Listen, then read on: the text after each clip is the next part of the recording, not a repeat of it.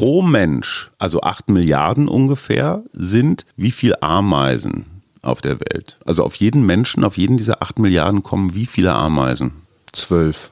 2,5 Millionen. Ei. Selbst gewichtsmäßig sind, Ja. glaube ich, 2,5 Millionen Ameisen schwerer, ja. selbst als wir wohlgenährten Westler. God damn. Das heißt aber, die Ameise, wenn die sich so, so einen Menschen anguckt, so von unten, sagt, ey, also die betrachten uns wie Saurier. Ne? Irgendwann werden wir ausgestorben sein an unserer eigenen Gefräßigkeit. Und die Ameisen Machen weiter ihr Ding. herrschen halt hier immer noch. Ja. Die sind viel, viel mehr und haben es hingekriegt, mit dieser Welt im Frieden zu leben. Ja. Lerne von den Ameisen. Ja. Herzlich willkommen zum Mutmach-Podcast von Funke mit Suse. Paul? und Hajo Schumacher. Heute ist Mutmach-Montag mit Wichtigem, Witzigem und Wirrem. Alles, was man für die Woche wissen muss. Plus Politikversteher Jörg Quos erklärt, worauf wir diese Woche achten müssen. Der Mutmach-Podcast auf iTunes, Spotify und überall, wo es Podcasts gibt. Abonniert uns gerne. Das ist für euch kostenlos, aber für uns ein Kompliment, das Mut macht.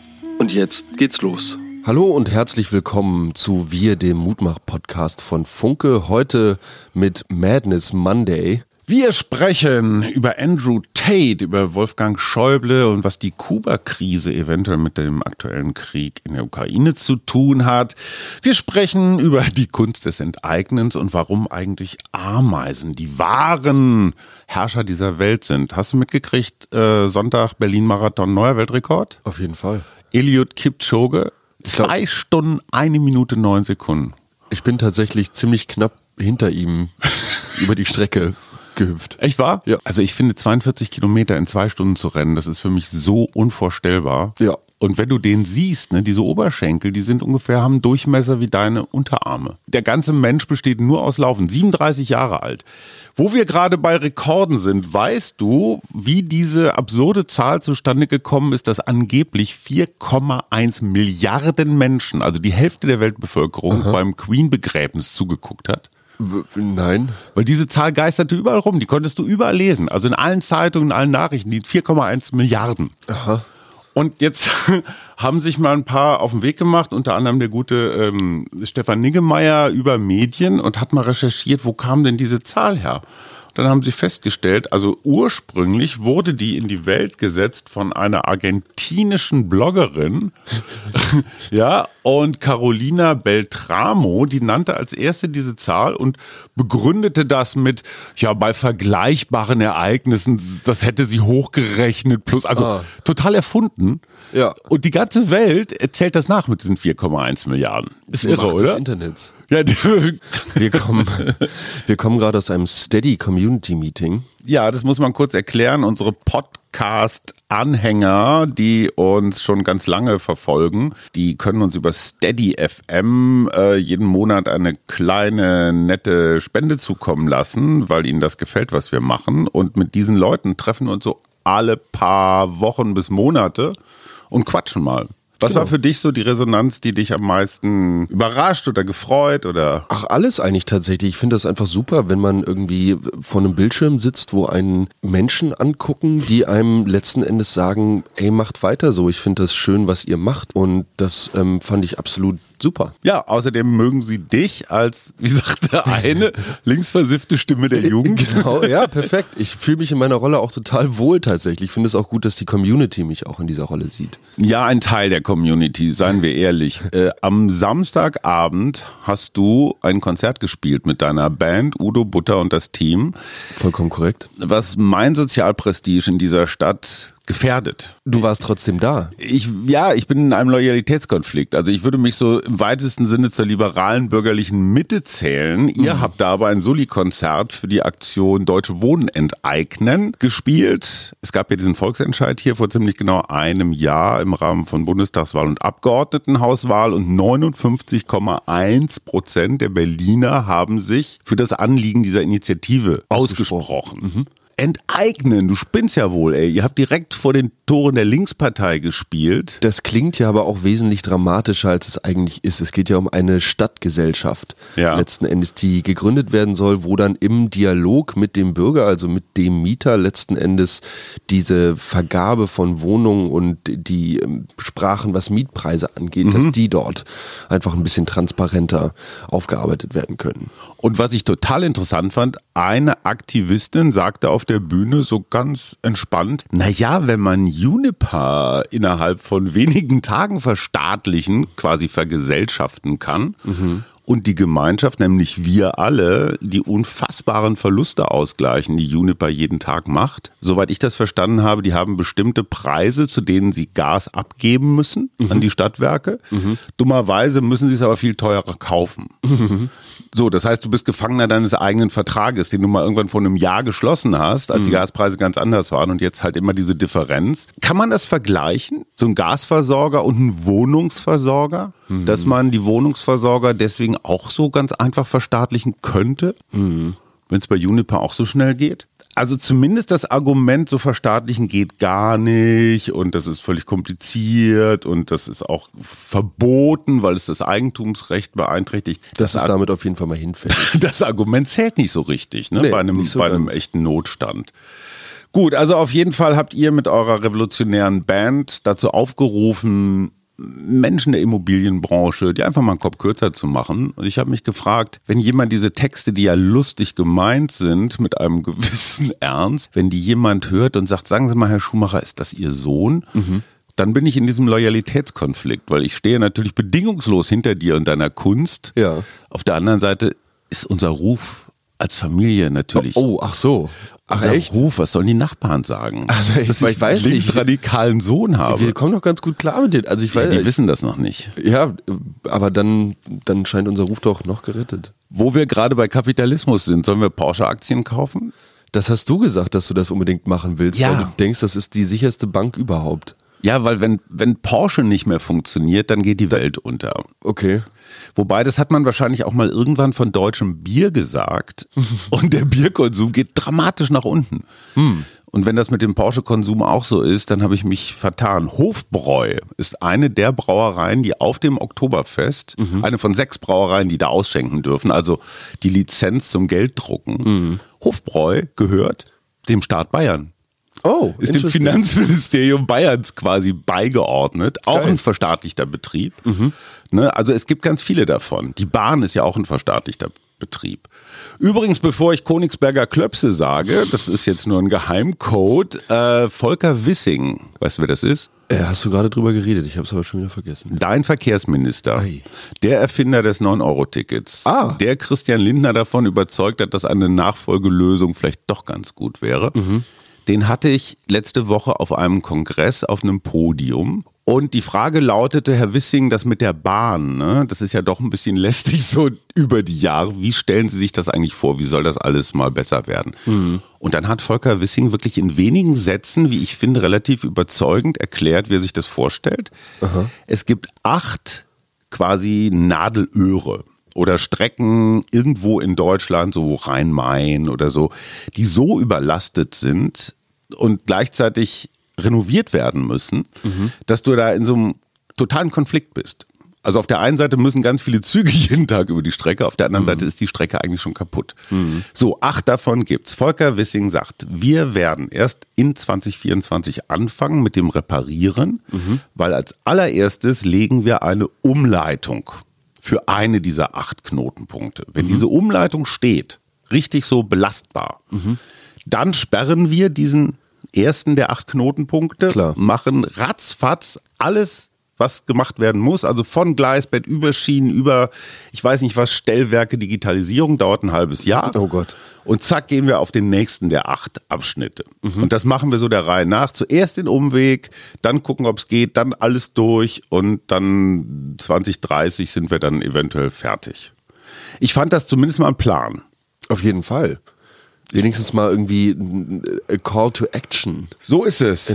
Was ich extrem interessant fand, ich habe einen Artikel gefunden, der von der Grand Old Party redete. Und zwar davon, dass sich 19 republikanische Mitglieder des Houses of äh, Representatives sich in einem Brief an Herrn Biden gewandt haben, um davor zu warnen, dass das Erlassen von Studiengebühren, also von Schulden durch Studiengebühren in den Vereinigten Staaten von Amerika zu einem massiven Einbruch in der Personalstruktur des Militärs führen könnte. Hä? Naja, die brauchen, sagen wir mal, broke young adults. Die, die enlisten, also die sich einschreiben. Und gleichzeitig hat das Militär momentan eine absolut äh, unterirdische Recruitment-Zahl. Also Fachkräftemangel. Fachkräftemangel. Leute wollen nicht. Währenddessen aber die Bonuses, die Recruitment-Bonuses, Einmalzahlungen, die du zum Teil bekommst, wenn du halt dich einschreibst, so hoch sind wie noch nie. Aha. So, das heißt, da entsteht gerade echt ein riesiger Konflikt und ich finde das total spannend, dass dort über diesen Geldhebel einfach junge Menschen in den Militärdienst gedrückt werden. Weil die so pleite sind durch ihre Ausbildungskosten. Das ist ja einer der ganz großen Kostenposten in Auf den jeden USA. Fall. Ja. Ähm, da sind wir bei einer, wie ich finde, wirklich hochmoralischen Frage. Russische Deserteure, die jetzt nicht, ja gut, die kriegen ja auch Vergünstigungen, die werden, also ne, die Soldaten kommen aus dem Knast, jetzt durch die Teilmobilmachung, ja, sind manche von denen vielleicht auch gar nicht so gewillt, in die Armee zu gehen. Russische Deserteure, wir- die also jetzt an der polnischen Grenze oder an der, an einer baltischen Grenze stehen und sagen, hey, ich bin abgehauen von der russischen Armee, soll die EU diese Deserteure aufnehmen oder nicht? Uff. Schwierige Frage. Also die Balten sagen zum Beispiel, nee, wollen wir nicht, weil vermutlich ganz schön viele direkt aus dem Sofa feststellen, oh verdammt, bei dieser Generalmobilmachung wären wir ja dran. Die setzen sich in ihr Auto, fahren direkt an die Grenze und sagen, wir wollen nicht. Greifen vorne weg quasi. Also die sind gar nicht so richtig desertiert, sondern die sind vorneweg schon abgehauen. haben sich einfach schon mal nicht habhaft. So, und die Balten sagen, wollen wir jetzt hier Zehntausende von Kerlen, die keinen Bock haben, zur Armee zu gehen, wollen wir die hier mit durchfüttern? Die Geheimdienste sagen, ist ein bisschen schwierig. Bei Soldaten weißt du nie ganz genau, hast du nicht einen Doppelagenten dabei, der hier unter Vortäuschung falscher Tatsachen hier einmarschiert. Auf der anderen Seite ist es natürlich eine ja, Bestätigung, ne? Hört auf mit diesem scheiß Krieg. Wir, Wir haben keinen Bock. So, und wir, wir nehmen euch auf, wenn ihr dagegen seid. Ich finde das total schwierig. Ich auch tatsächlich. Mann, kann ich mir irgendwie alles nicht vorstellen. Vor allem auch nicht, dass jetzt irgendwie Gefangene rekrutiert werden. Also, dass die, dass die Gruppe Wagner irgendwie in den Knast geht und dann den Jungs sagt so, ey, ihr könnt jetzt entweder hier noch acht Jahre hocken, so, oder mal besser, ihr nehmt euch jetzt hier eine Kalaschnikow vom Stapel und ähm, dann stecken wir euch in eine grüne Uniform und dann fahrt ihr mit dem nächsten Transport irgendwo hin. Sind die hoch motiviert? Boah, das kann, kannst du mir doch nicht erzählen. Glaube ich auch nicht. Die sehen einfach nur zu, wo sie ausbüchsen können. Also du wirst vielleicht manche, manche Psychos haben, die vielleicht irgendwie leben. Also das, das fände ich halt echt krass. Ich meine, stell dir mal vor, die gehen da irgendwie in so Hochsicherheitstrakte und dann hast du da irgendwie so richtig, so Jungs, die wirklich einfach echt schwer einen an der Waffel haben. so Hannibal Lecter. So, und dann gibst du denen einfach eine Waffe und Ja, ja, sagst klar. so, jetzt, guck mal, jetzt geht mal da hinten in dieses kleine Dorf und guckt mal, was da los ist. So. Ich hätte da auch als Kommandeur von so einer Einheit Schiss, dass die mich, dass die mich vielleicht erstmal kalt machen, weil Einmal an, an deinem Fuß knabbern. ich habe vergangene Woche noch was Interessantes erlebt. Paul Ronsheimer, sagt dir das was? Nein. Chefreporter der Bild-Zeitung. Oh. Und tatsächlich einer derjenigen deutschen Kriegsreporter, die schon an ganz vielen Krisenherden waren und wirklich sehr, sehr ordentlich, auch ganz unbildbildig äh, berichten oder berichtet haben. Paul Ronsheimer war der prominenteste nicht für den deutschen Fernsehpreis vorgeschlagene. Der hat natürlich auch Filme gemacht und, und, und und solche Sachen und äh, viele, selbst Journalistenkollegen, die Bild ablehnen, sagen, also er hätte zumindest mal nominiert werden müssen für diesen Preis, ist aber nicht mal nominiert worden, was natürlich, ne, Bild, Springer, den wollte man nicht. So, und jetzt kommen wir zum Punkt. Wenn du dir die BildInnen anguckst, dann hast du eine permanente Preis, Angst, Wut, Debatte. Das wird teurer, das wird teurer, der kann sich das nicht mehr leisten, der kann sich das nicht mehr leisten. Paul Ronsheimer wiederum schreibt als Kriegsreporter aus der Ukraine völlig eindeutig, Putin ist schuld, seine Massengräber, wir brauchen schwere Waffen, damit wir die Russen zurückschlagen können. Hm. Das heißt, da ist ein ganz klares Narrativ, wir müssen, wir dürfen diesen Krieg nicht verlieren, hm. wir im Sinne hm. von hm. Ukraine.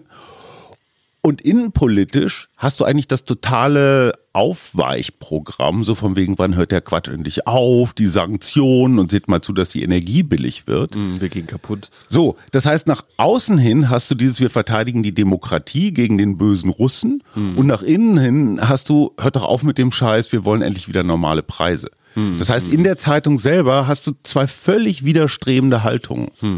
Und ich habe Paul Ronsheimer gefragt, wie er denn damit klarkommt dass diese Zeitung, also ne, er ist für klare Kante gegen Putin mhm. und innen wird die Front aufgeweicht und er sagt, ach, jetzt hören wir mal auf über Bild, können wir nicht wieder über die Ukraine reden. oh Mann. Das war alles, was er dazu sagte. Dr. Christian Retsch ist tot. Ja, der Psychonaut. Genau.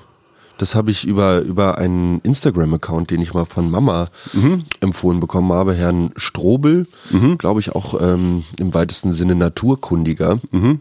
Der einen kleinen Post absetzte zu an, äh, in Gedenken an Dr. Christian mhm. Reth, den hatte ich irgendwann mal bei TV Total, als es solche coolen Formate noch gab. ähm, und bei Stefan Raab da auf der, auf der Couch äh, sitzen sehen und gehört. Und ähm, ja, absolut interessanter Mann. Ich glaube, ich werde mir jetzt auch mal ein Buch von dem reinfahren. Der hat doch viel so mit Pflanzen, Medizin, Pilze, glaube ich, im, im weitesten Pilze, Sinne. Genau. LSD, Psychedelika. Also der war so forscherisch unterwegs. Genau. Im Sah auch ein bisschen Sinne. aus wie Cat Wiesel, ne? Auf jeden Fall. Also äh, äh, the, the book cover matched the inside, so ja. definitiv. Äh, fühlst du dich eigentlich unter Freizeitstress? Inwiefern? Dass ich jetzt Spaß haben muss, unbedingt? Nein, der Freizeitmonitor 2022. Es gibt dieses Institut für Freizeitforschung. Früher war das immer Horst W. Opaschowski, der scheint aber in Rente zu sein. So, und er sagt, ganz viele Deutsche fühlen sich auch in der Freizeit gestresst, weil sie da so viel um die Ohren haben. Hm. Geht dir das auch so? Lustigerweise habe ich gestern nach dem Auftritt bei der Soli-Veranstaltung ja. mit doch einigen jungen Menschen geredet und wir haben viel darüber geredet, was man eigentlich noch so machen kann. Und da komme ich ja auch immer wieder so auf dieses Thema zurück, was ich hier auch so als der Millennial-Griesgram immer irgendwie so reintrage. Ja. Und da, zwar ist das immer irgendwie diese diffuse ähm, Schuld oder Scham dafür nicht genug zu tun. Ja. Also man weiß um Probleme, aber man tut nicht genug. Tun im Sinne von engagieren. Tun auf die Sinne Straße von, gehen. Genau, im mhm. Sinne von engagieren. Mhm. Und da habe ich gestern eine ganze Reihe tatsächlich an, an sehr offenen Gesprächen gef geführt, wo ich mich selber auch nochmal und, und meine eigenen Ressourcen beleuchtet habe und mich gefragt habe, ja, wie viel kann ich denn da eigentlich noch mhm. geben, ohne dass ich mich da komplett in, in, in irgendetwas verliere und mich da selber und meine mentale und vor allem auch körperliche Gesundheit nicht mehr so ganz mitmachen. Und? Naja, ich muss mir das halt auch mal reintun. Ne? Ich habe jetzt auch eine 40-Stunden-Woche mhm. und dann mal eben kurz, weiß ich nicht, am Samstag dann um 12 hier Soundchecken. Ähm, vorher, äh, weiß ich nicht, hier noch Podcast vorbereiten. Dann hast du dazwischen noch mal ein bisschen Zeit, um nach Hause zu fahren, aufzuräumen, Wäsche zu waschen. Einkaufen. Einkaufen, sonst mhm. wie. Dann fährst du abends wieder hin, spielst den Gig, dann musst du danach noch wieder abbauen. so. Was ja, dann, was man total unterschätzt. ne? Das ist ja ein riesen Gehühner für eure Dreiviertelstunden Auftritte. Und ich hatte gestern nicht mal ein ganzes Schlagzeug dabei. ne? Das ja. wurde ja gestellt gespielt und so. Also die ja. Jungs, die ja noch bis abends da abgebaut haben, diese Bühne, echt, die waren den ganzen Tag da am Start. Die hatten einfach eine 14-Stunden-Schicht oder so. Und das waren ja auch Ehrenamtliche. Ja. Ne? Und also, zu welchem Ergebnis seid ihr gekommen? Weil ich meine, diese ganze Initiative Deutsche Wohnen enteignen mhm. lebt ja nur von Freiwilligen. Mhm. Die haben ja. ja keine Angestellten oder sowas. Nee, nee. Mir machen solche Veranstaltungen Mut, weil ich sehe, ja. dass es halt doch Menschen gibt, die dann quasi ähnlich wie wir oder die uns da auch durch den Einsatz ihrer Zeit die Möglichkeit geben, dort Musik zu machen, dort ja. eine Bühne hinzustellen, ähm, dafür zu werben, Plakate zu drucken, wie auch immer. Das sind tatsächlich einfach so Indizien, die, die mich dann dazu antreiben, wenn ich mal einen Moment habe, wo ich jetzt irgendwie mich dabei erwische, wie ich jetzt eine halbe Stunde lang in mein Handy gestarrt habe, mhm. Mich da rauszuziehen und zu sagen, ey, ich mache jetzt irgendwas. Jetzt nicht zwangsweise irgendwie etwas, was in Richtung Weltverbesserung geht, sondern einfach wieder in eine Produktivität kommen. Das hat mir total geholfen gestern. Wo wir gerade beim Thema Produktivität sind, ich glaube, was gerade im Iran passiert, kriegen wir gar nicht so richtig mit, weil da ja, weite Teile des Internets abgedreht sind. Ich habe auf Reddit einiges gesehen. Das sind halt dann so die Sachen von Augenzeugen, die noch irgendwie rauskommen nur eine ganz kurze Zwischenbemerkung. Hat, hast du mal was von Snowflake gehört? Liberal Snowflake? Nee, das ist ein, ich habe es auch nicht genau verstanden. Das ist eine Zusatz, äh, also so eine Zusatzfunktion, die du deinem Browser aufaddieren kannst. Und damit wird ein kleiner Teil deiner Handybandbreite quasi ähm, teilbar. Und damit ermöglichst du Menschen im Iran auf irgendwelchen Wegen, Proxy, Proxy, Proxy, ähm, doch ins Internet zu kommen. Ich weiß nicht genau, wie es funktioniert, Wow. aber die Nerds sagen, es funktioniert. Krass. Wie gesagt, Snowflake, einmal, einmal googeln, äh, gibt dazu eine Debatte, auch bei heise.de. Ich verstehe es nicht, das ist mein Problem. Ich habe es auch bei mir im Handy versucht, hat nicht funktioniert. Trotzdem das einfach nur als Hinweis. Aber jetzt die Frauen im Iran. Hast du das Gefühl, dieses Kopftuch ist jetzt nur so ein Symbol für allgemeine Unzufriedenheit oder ist das wirklich so ein Unterdrückungsding? Ich glaube, allgemeine Unzufriedenheit ist ein Symbol allgemeiner Unzufriedenheit. Ich finde die Parallelen von katholischer Kirche und dem Revolutionsrat im Iran so ähnlich, weil dieses wir wollen unseren Machtapparat auf gar keinen Fall auch nur an der kleinsten Stelle ein bisschen erodieren lassen. Wir sehen das im Umgang mit den Missbrauchsfällen, wir sehen es bei der Abtreibung und, und, und so eine Refundamentalisierung. Und ich habe da mit deiner bezaubernden Mutter drüber geredet. Wenn du das Kopftuchtragen liberalisierst, im Sinne von, da dürfen jetzt ein paar Haarsträhnen rausgucken oder man trägt das so ein bisschen lässiger wie ein Schal, dann bedeutet das natürlich, dass du im nächsten Schritt womöglich auch, dass dann vielleicht die Röcke ein bisschen kürzer werden oder vielleicht auch mal eine Schulter im Freien liegt. Das würde aber bedeuten, dass die ganze Erzählung, die da religiös aufgebaut worden ist, die würde ja langsam erodieren. Ne? Weil die Frau mit dem Kopftuch fängt es an und dann liberalisiert sie sich immer weiter. Damit machst du die alte Lehre kaputt. Das heißt, die Frau muss immer weiter unterdrückt werden. Das ist in der Religion so eingebaut. wenn, wenn Staat und Religion so eng Genau. miteinander verflochten Genau. sind, wie sie es in, in diesem Fall sind, ja. Ja, deswegen äh, dürfen die Mullahs diese Kopftuchgeschichte auf gar keinen Fall liberalisieren lassen. Und müssen da, ich meine, allein die Tatsache, dass ein Land eine Sittenpolizei hat, ne?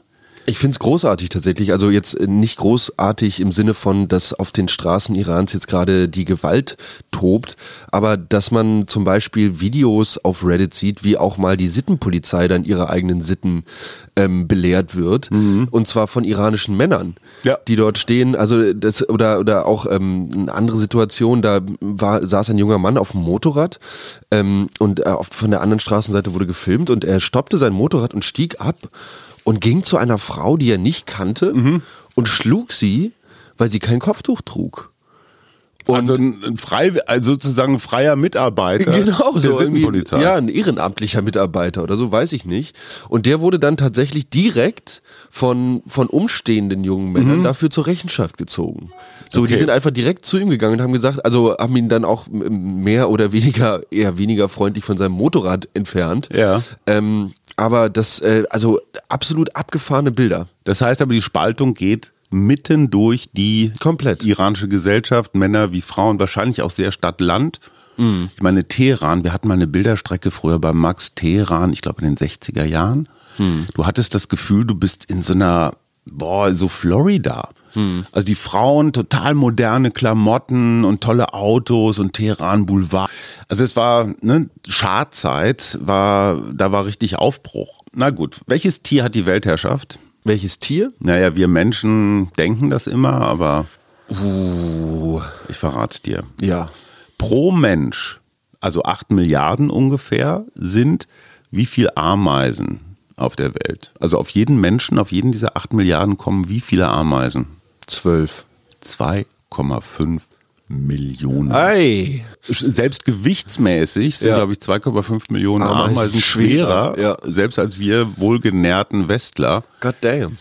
Das heißt aber, die Ameise, wenn die sich so, so einen Menschen anguckt, so von unten, sagt, ey, also die betrachten uns wie Saurier. Ne? Irgendwann werden wir ausgestorben sein an unserer eigenen Gefräßigkeit. Und die Ameisen Machen weiter ihr Ding. herrschen halt hier immer noch. Ja. Die sind viel, viel mehr und haben es hingekriegt, mit dieser Welt im Frieden zu leben. Lerne von den Ameisen. Ja, Aas und so. Also es war ne, Schadzeit, war, da war richtig Aufbruch. Na gut, welches Tier hat die Weltherrschaft? Welches Tier? Naja, wir Menschen denken das immer, aber Uh, ich verrate dir. ja. Pro Mensch, also 8 Milliarden ungefähr, sind wie viel Ameisen auf der Welt? Also auf jeden Menschen, auf jeden dieser 8 Milliarden kommen wie viele Ameisen? Zwölf. 2,5 Millionen. Ei. Selbst gewichtsmäßig sind, Ja. glaube ich, 2,5 Millionen Ameisen Ameisen, schwerer, ja. selbst als wir wohlgenährten Westler. God damn. Das heißt aber, die Ameise, wenn die sich so, so einen Menschen anguckt, so von unten, sagt, ey, also die betrachten uns wie Saurier. Ne? Irgendwann werden wir ausgestorben sein an unserer eigenen Gefräßigkeit. Und die Ameisen Machen weiter ihr Ding. herrschen halt hier immer noch. Ja. Die sind viel, viel mehr und haben es hingekriegt, mit dieser Welt im Frieden zu leben.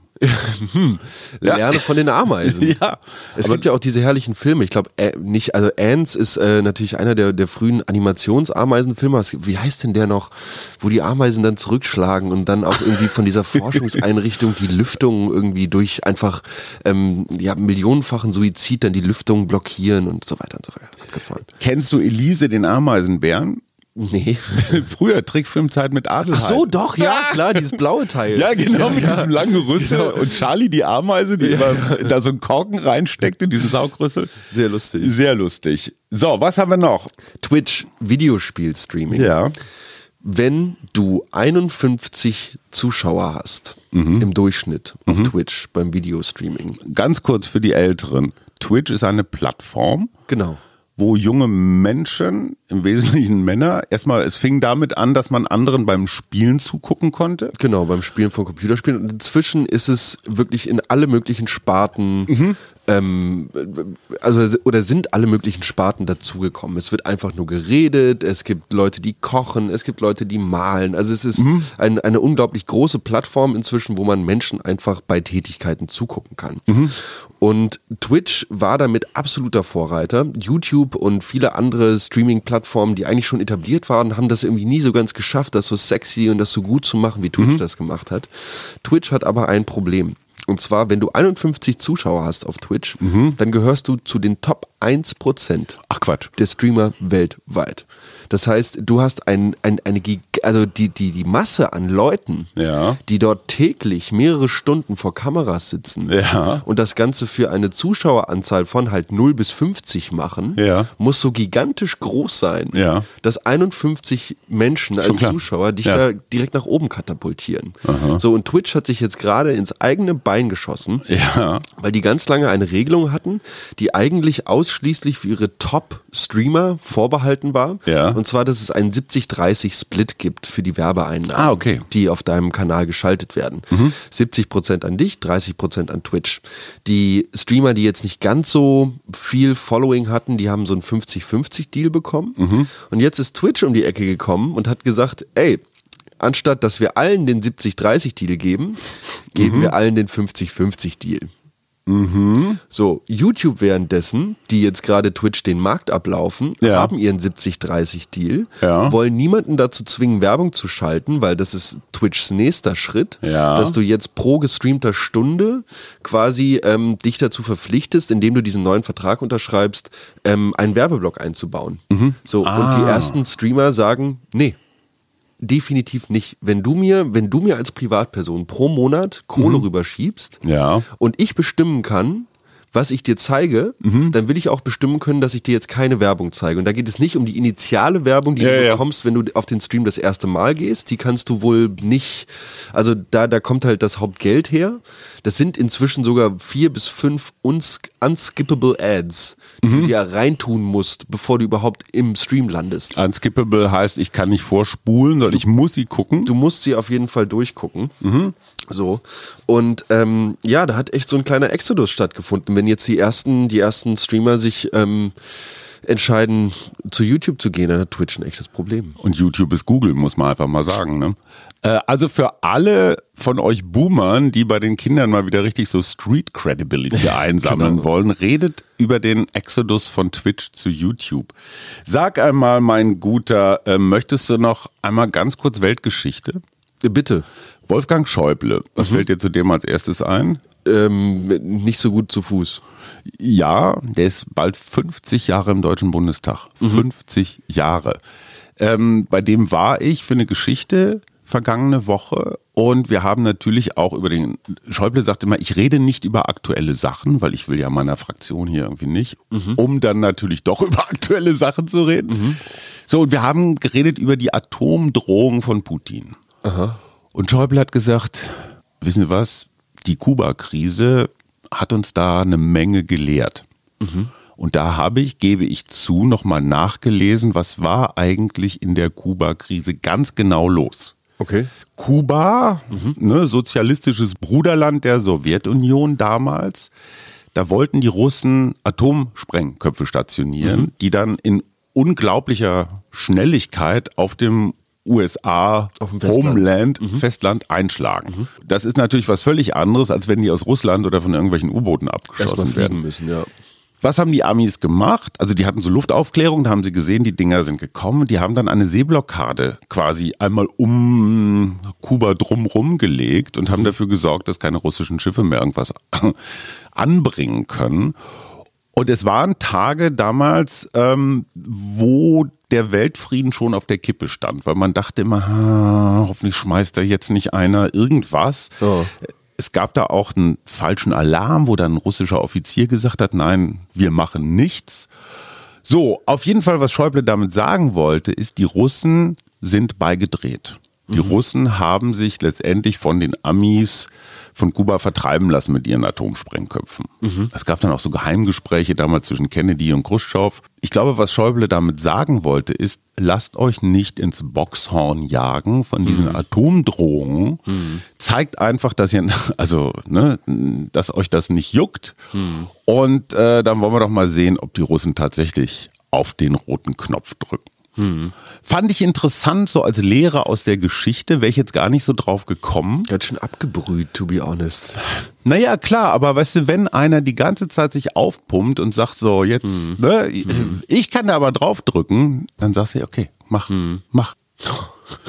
Ja, aber ich meine, wir sind ja diejenigen, die dann mit dem Ofenrohr ins Gebirge gucken. Ja, also. oder aber er macht's halt nicht, weil du genau weißt, es gibt keinen vernünftigen Grund, irgendeinen nuklearen Sprengkopf beziehungsweise eine Rakete in ein Atomkraftwerk zu jagen. Es ist einfach nur blindwütige, idiotische Zerstörung. Und du wirst als selbst als russischer Präsident niemals ruhmreich in die Geschichte eingehen. Das ist, das ist tatsächlich der Punkt, über den ich auch gerade nachdenken musste. Du nimmst dir ja in, in gewisser Weise auch die Kredibilität selbst. Absolut. Oder wenn du dann irgendwie so Ja. einen Schachzug, also dann, dann wirst du halt direkt von allen abgestempelt. Und diese Jetzt- Jungs denken ja immer in Geschichtsbuchkategorien. So, und derjenige willst du dann nicht sein. Genau. So. Und das fand ich zumindest mal einen interessanten Gedanken, der es wert, wert ist, im Kopf zu behalten. Wir kommen zu Jörg Quos, Politikchef von Funke hier in Berlin. Und lieber Jörg, was ist nächste Woche wichtig? Die nächste Woche wird sehr entscheidend auf vielen Feldern. Einmal werden wir dieses scheindemokratische Referendum erleben, das mutmaßlich besagen wird, dass die besetzten Gebiete von Donetsk und Luhansk zu russischem Staatsgebiet erklärt werden. Das hat natürlich riesige Rückwirkungen auf die internationale Staatengemeinschaft, die entscheiden muss, wie man weiter die Ukraine unterstützt, weil jegliche Angriffe der ukrainischen Armee auf dieses Territorium als Kriegsakt gewertet würden und die militärische Lage weiter eskalieren werden. Dann haben wir nächste Woche großen Streit auf offener Bühne um das Entlastungspaket auf der Ministerpräsidentenkonferenz im Kanzleramt. Die Länder sind stinksauer, wollen diese hohen Milliardenlast nicht mittragen. Olaf Scholz, unser Vizekanzler, wird auf dieser Sitzung sehr viel zu erklären haben. Und dann ist die spannende Frage, wie geht es weiter mit der Gasumlage? Das ist die größte Wackelpartie. Der Wirtschaftsminister hat sich von seinem eigenen Projekt ja schon verabschiedet. Und diese drei Großereignisse werden uns alle die Woche stark beschäftigen. Ja, ganz vielen Dank. Und unser Lieblingspatient, die Ampel, was da los? Man ist wieder mit festem Schritt gemeinsam auf dem Weg zu einem neuen atmosphärischen Tiefpunkt. Schuld daran ist die Gasumlage, dieses ohnehin schlecht zusammengezimmerte Gesetz aus dem Bundeswirtschaftsministerium, das jetzt durch die Verstaatlichung, die Zwangsverstaatlichung von Juniper noch ziemlich fragwürdig geworden ist, das treibt die Koalitionäre gewaltig auseinander. Die FDP würde am liebsten Strompreis und Gaspreis deckeln, beziehungsweise dafür sorgen, dass die Preise wieder sinken, am liebsten durch den Weiterbetrieb der Atomkraftwerke. Das ist natürlich mit den Grünen absolut nicht zu machen. Dort freut man sich über ein kaputtgegangenes Ventil, das einen weiteren Grund dafür liefert, ein Atomkraftwerk nicht in den Notbetrieb zu nehmen. Und Scholz hat alle Hände voll zu tun, seine beiden Kontrahenten, in diesem Fall die FDP und die Grünen, an den Tisch zu bringen.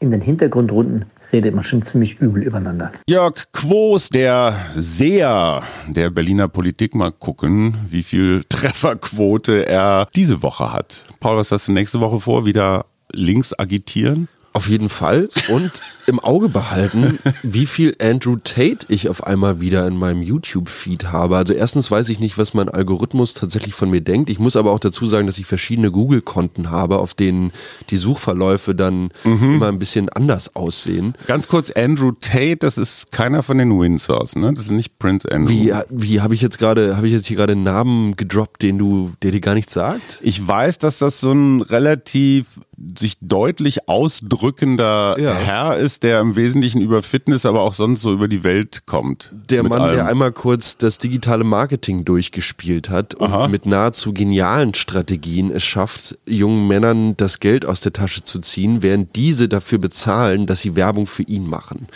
absolut genial. Kann ich irgendwann nochmal anders drauf eingehen. Das Lustige war, dass Andrew Tate es ja geschafft hat, sich wirklich nachhaltig von Social Media auf allen Plattformen bannen zu lassen. Egal ob Facebook, YouTube, Discord sogar, mhm. was einfach nur so eine, so eine Server-Quatsch, wie auch immer App ist, Plattform letzten Endes, überall gebannt. Warum? Tja, das ist so ein bisschen die Frage. Ähm, auf der einen Seite wird viel gesagt aufgrund der Nachrichten und der Messages, die er verbreitet, weil die sehr toxisch sind. Mhm. Und so für mich ist dann aber dieser Schritt der Zensur eigentlich ein Eingeständnis, wir können mit dem nicht umgehen. Mhm. Wir können mit dem Hype und dem wieder oder, oder der Art und Weise, wie da dort gerade unser System gespielt wird von diesem, von dieser Person, können wir nicht umgehen. Also müssen wir jetzt mit dem Banhammer kommen ja. und ihm halt so auf die Finger klopfen. Er ist jetzt wieder, nachdem er zwei Wochen aus meinem YouTube-Feed verschwunden war, mhm. wieder da. Aha. Man muss dazu sagen, Andrew Tate ist nicht das, was die woke Community jetzt unbedingt umarmen würde. Er hat so eine relativ klare Vorstellung von Männlichkeit ja. und von Rollen, wo man auch sagen würde, hey Jungs, in eurem Alter solltet ihr da nicht feministischer sein? Nee, ich denke mir halt, also wenn man sich den Typen anguckt, dann ist doch eigentlich sofort klar, dass das eine Persona ist. Mhm. Also ich, ich verstehe immer gar nicht, wie Leute es dann, wie Leute die Energie aufbringen, dann sofort diese Muskelheini, der da irgendwie mit seiner, weiß ich nicht was, Bugatti-Uhr und der Gucci-Brille vor irgendeiner Kamera steht und sagt, Frauen sollten ihm am liebsten irgendwie nur was zu essen machen und ansonsten die Klappe halten. Ich verstehe nicht, wie man, wie man sich darüber so echauffieren kann. Du findest, das ist ein Schauspieler? Total. Also, also das wie ist Borat. Es geht, es geht darum, einfach ähm, so viel Dünnpfiff in die Welt zu pusten. so, dass du, wenn du dann im fünften Satz sagst, aber wir sollten auch mal wieder was für die Seeschildkröten machen, ja. dass dich alle für den Messias halten. Okay. So, weil du dann wieder relatable wirst. Wie er das irgendwie gespielt hat und so hochgradig interessant. Viele Leute aus meiner Generation wollen da gar nicht drüber reden. Mhm. So, ich finde den als Phänomen absolut, der hat einfach das Internet kurz durchgespielt. Der war einfach überall Nummer eins. Egal wo. Mhm. Ich gestehe, ich kann es nicht ganz, ich, ich kann es nicht ganz nachvollziehen, aber ich würde das wirklich zu einem Freitags-Monothema machen. Mhm. Dieses Spiel mit dem Internet, seinen Aufmerksamkeits-, Aufregungsmechanismen, also praktisch schon so die nächste Ebene. Geplant. Alles der Shitstorm ist schon geplant. Genau. Also wo wir Idioten auch denken, wir liken irgendwas, weil wir es toll finden oder wir regen uns auf, da ist der schon drei Umdrehungen weiter und sagt, das nutze ich jetzt mal. Mhm. Schlau oder nicht? Total. Äh, sorry, aber dir wird, ein, dir wird ein System wie das Internet geboten. Mhm. Und er macht das ja auch noch zusammen mit seinem Bruder. So, und das sind ja Tristan und Andrew Tate. Mhm. So, das heißt, du hast auch noch so eine schöne irgendwie Familiengeschichte damit drin und die beiden immer zusammen gewohnt mhm. und sonst so wie. Und Tristan Tate sagt ganz klar, ey, wenn du einen Internetzugang hast, was hält dich davon ab, pro Tag irgendwie Summe X zu verdienen? Es gibt hunderte von Modellen, okay. es gibt weiß ich nicht was. Und die Positionen, so die politischen oder gesellschaftspolitischen, sind eigentlich nur Instrumente, um Aufmerksamkeit zu erzeugen, um reich zu werden. Auf jeden Fall. Die Jungs wohnen ja auch in Rumänien. und sind sehr offen, wie es da so um die Korruption bestellt ist. Okay, verstehe. Was ist dein Plan für die Woche? Mich endlich festlegen, welche Sprache ich jetzt lernen will. Mhm. Was sind so die Kandidaten? Französisch, Spanisch, Russisch und Chinesisch. Also Mhm. Mandarin. Aber äh, da weiß ich tatsächlich nicht, ob ich das alleine gebacken kriege. Also Spanisch finde ich super, weil du mit deinen Latein Das dürfte gehen. Ne? Rudimentskenntnissen hast zumindest auch mal weniger Vokabelprobleme. Russisch und Chinesisch finde ich spannend, weil man da mit einer völlig anderen Schrift und Aussprache und so. Also das, Das ist so war auch mein ganz neu. Finde ich toll. Also ich werde nochmal diese, so wie in jedem September, nochmal richtig viel rummoderieren und machen und schreiben und tun. Wir wünschen euch eine schöne Woche und äh, lasst euch nicht in eurer Freizeit stressen und denkt immer dran, 2,5 Millionen Ameisen pro Mensch. Damit sind die Machtverhältnisse auch klar. Wir müssen mal ausrechnen, was 2,5 Millionen Ameisen wiegen. Hallo? Sollten wir echt mal machen. Du hast auf den falschen Knopf gedrückt. Oh, stimmt. Okay, also den äh, vermasselten Ausstieg, den versuchen wir jetzt nochmal. Jetzt habe ich auf den richtigen Knopf gedrückt. Jetzt hast du auf den richtigen Knopf gedrückt. Schön. Betreutes Podcasten. Tschüss. Wir, Arbeit, Leben, Liebe. der Mutmach-Podcast der Berliner Morgenpost.